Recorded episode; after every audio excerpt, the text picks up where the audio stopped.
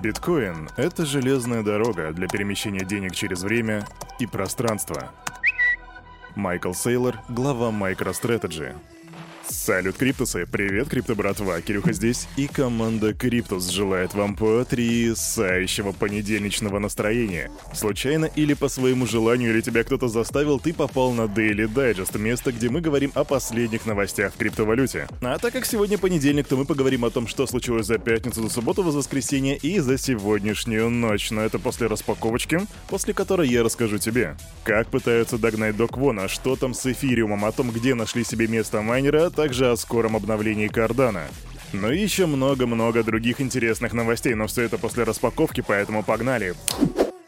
Для того, чтобы начать распаковку, нам нужно зайти на секретный сайт, о котором все знают, разумеется, Crypto Bubbles нажать. И прилично так... Оу, оу, оу, оу, оу. Ребята, кто объявил Черную Пятницу? Сегодня понедельник, что вы делаете? А тут все в минусе. Средний минус по примерно 12-13%, а, за исключением EFW, который дает минус 35,8%. Кстати, о нем мы будем сегодня говорить и очень много. В общем, тут нет смысла перечислять каждый минус, поэтому давайте-ка перейдем к нашим гигантам. Его битховенство биткоин. 18 826 долларов — это минус 5,6% по сравнению со вчерашним днем и 13% с падения за неделю. Эфириум минус 10% за сутки и минус 25% за неделю. Это жестко. Market Capitalization 912 миллиардов, а доминация биткоина 39,6%. Да, ничего так понедельничное утро, доброе-доброе утро, значит. Ребят, я здесь больше не знаю, что сказать. Давайте уже переходить к новостям, погнали. Вух.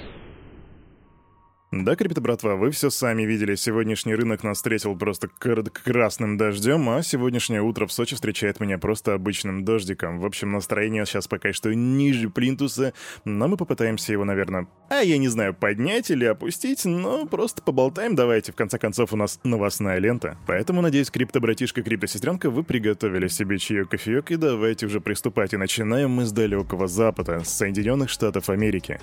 А там строили-строили 6 месяцев и, наконец, построили. Белый дом предоставил первую в истории концепцию регулирования рынка криптовалют в Соединенных Штатах Америки. Об этом пишет SNBC.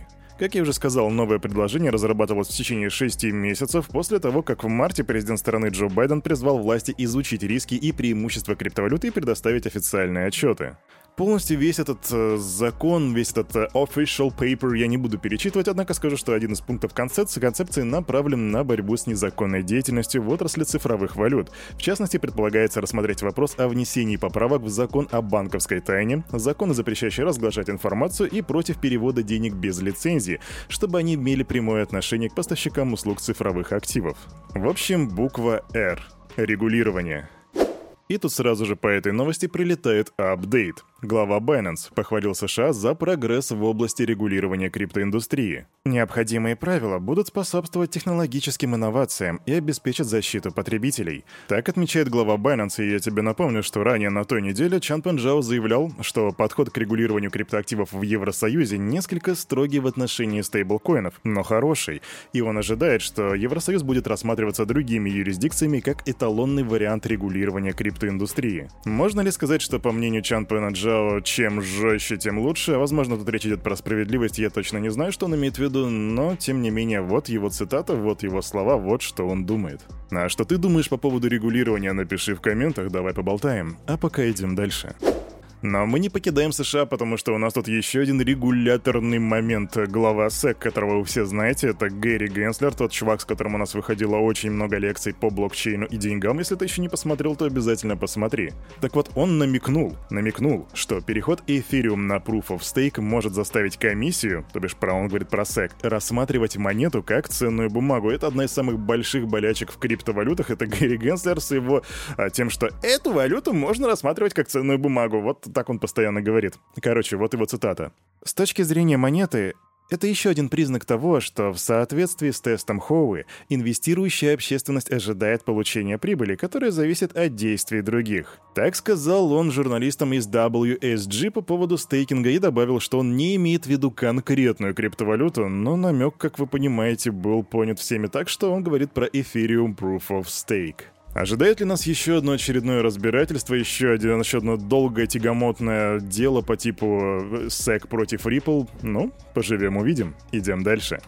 С момента запуска сети Ethereum Proof of Work 15 сентября тысячи майнеров уже подключились к добыче Ethereum W. На пуле для соло майнинга 2miners.com добыча нового токена занимается более 15,3 тысяч человек с 35 тысячами воркеров, а на официальном пуле разработчиков блокчейна ETH Mine Pool пришел всего 521 майнер, однако с 260 тысячами воркеров. На данный момент, по данным обозревателя блокчейна OakLink, в сети было проведено уже более 1,7 миллиардов транзакций. При этом было задействовано 254 миллиона адресов, из которых 50 — это смарт-контракты, в смысле 50 миллионов, и еще 203 миллиона — это внешние кошельки пользователей. Получается, что майнеры бегут добывать ETH-W, а мы видим, как его цена сегодня упала и как она падает уже на протяжении всего времени с 15 сентября. Но то ли еще будет. Давай к следующей новости, и там узнаем кое-что интересное. А что же тут такого интересного? Ну так слушай, управляющая цифровыми активами компания Grayscale Investments продаст криптовалюту ETHW, которую они получили как раз после форка Ethereum. Наши фонды IFE и GDLC пассивно получили права на форк токены ETHW. По мере возможности мы будем пытаться продать эти активы и распределить чистую прибыль среди держателей паев на дату регистрации. Так говорится в заявлении. И, чтобы ты понимал, у них этих монет более трех миллионов штук. И да, они их получили, они их держать не собираются, они просто их продадут, чтобы раздать денежки своим а, дольщикам, условно так их назовем. Согласно пресс-релизу, Grayscale рассчитывают реализовать криптовалюту в течение 180 дней с момента анонса инициативы. Еще раз, 180 дней. Мы, про... мы точно не знаем, когда именно у нас есть 180 дней. Поэтому, если тебя интересуют инвестиции в EFW на мелкие какие-то, на короткие сроки, то имей в виду. 180 дней, брат, и сольют 3 миллиона токенов. Так что подумай, подумай. Что же касается среднесрока и долгосрока, тут только do your own research, потому что количество переменных просто зашкаливает. У нас есть просто обычный обычный Ethereum Proof of Stake, который неизвестно как себя поведет. У нас есть Ethereum Classic, и у нас теперь есть ETHW. И все это настолько неустойчиво, настолько переменно, вообще непонятно, куда пойдет. Все думали, что ETH вырастет до 3000 долларов. Сейчас мы видим, сколько он сейчас стоит? 1300 баксов. Никто ничего не знает, брат мой, никто. Идем дальше. А знаешь, что забавно? Мне иногда в личку пишут, Кирюха, а может дать сигнал? Кирюха, а ваша команда дает сигналы? Так вот, я тебе сразу скажу, никаких сигналов. Этим мы не занимаемся. Вот все, просто забудь. Команда Криптус не про это. О, а у меня тут новость про давно забытую штуку. Есть такая штука, такой инструмент, называется Profanity, и он позволял, да и позволяет до сих пор генерировать удобно читаемые эфириум адреса, которые содержат, содержат слова, имена или фразы. Работа над этим инструментом была заброшена несколько лет назад, однако созданные с его помощью кошельки функционируют и по сей день. И вот 15 сентября, 4 дня назад, команда OneInch предупредила сообщество, что ключи к таким адресам можно подобрать специальным бутфорсом, такая, такая штука, которая перебирает все возможные комбинации символов. Тогда разработчики заявили, что уязвимость могла позволить украсть активы на десятки, если не на сотни миллионов долларов, а сооснователь One Inch Network Антон Буков отметил, что с ней могли быть связаны некоторые из зафиксированных в 2022 году схем Rockpool, Короче, всех предупредили, и да, злоумышленники взяли и украли по, по около 3,3 миллионов долларов в крипте у пользователей Ethereum, которые генерировали адреса через вот этот самый инструмент, инструмент Profanity.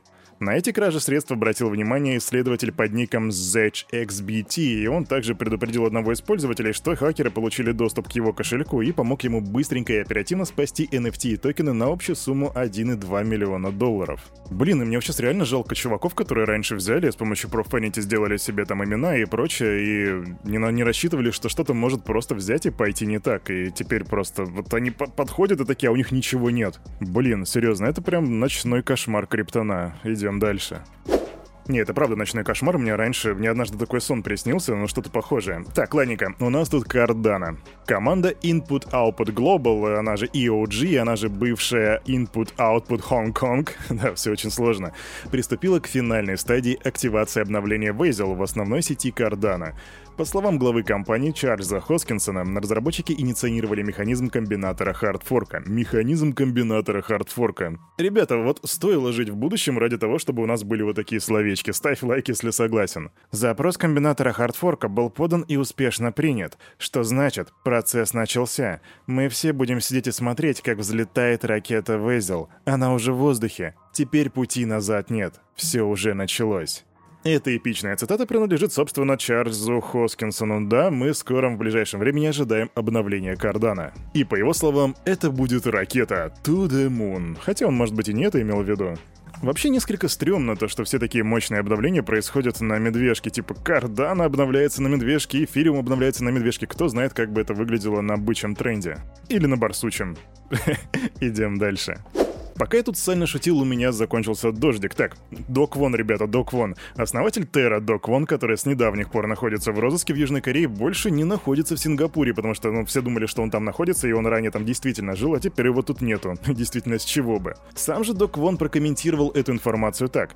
Я не в бегах и готов сотрудничать с любым государственным учреждением. Мне нечего скрывать. И, блин, как-то это очень странно, особенно... Я, я даже не знаю, ребят, я, я знаю, насколько Док Вон это болезненная тема, поэтому я просто оставлю эту тему вот так. Все, я, я прям вот так удаляюсь.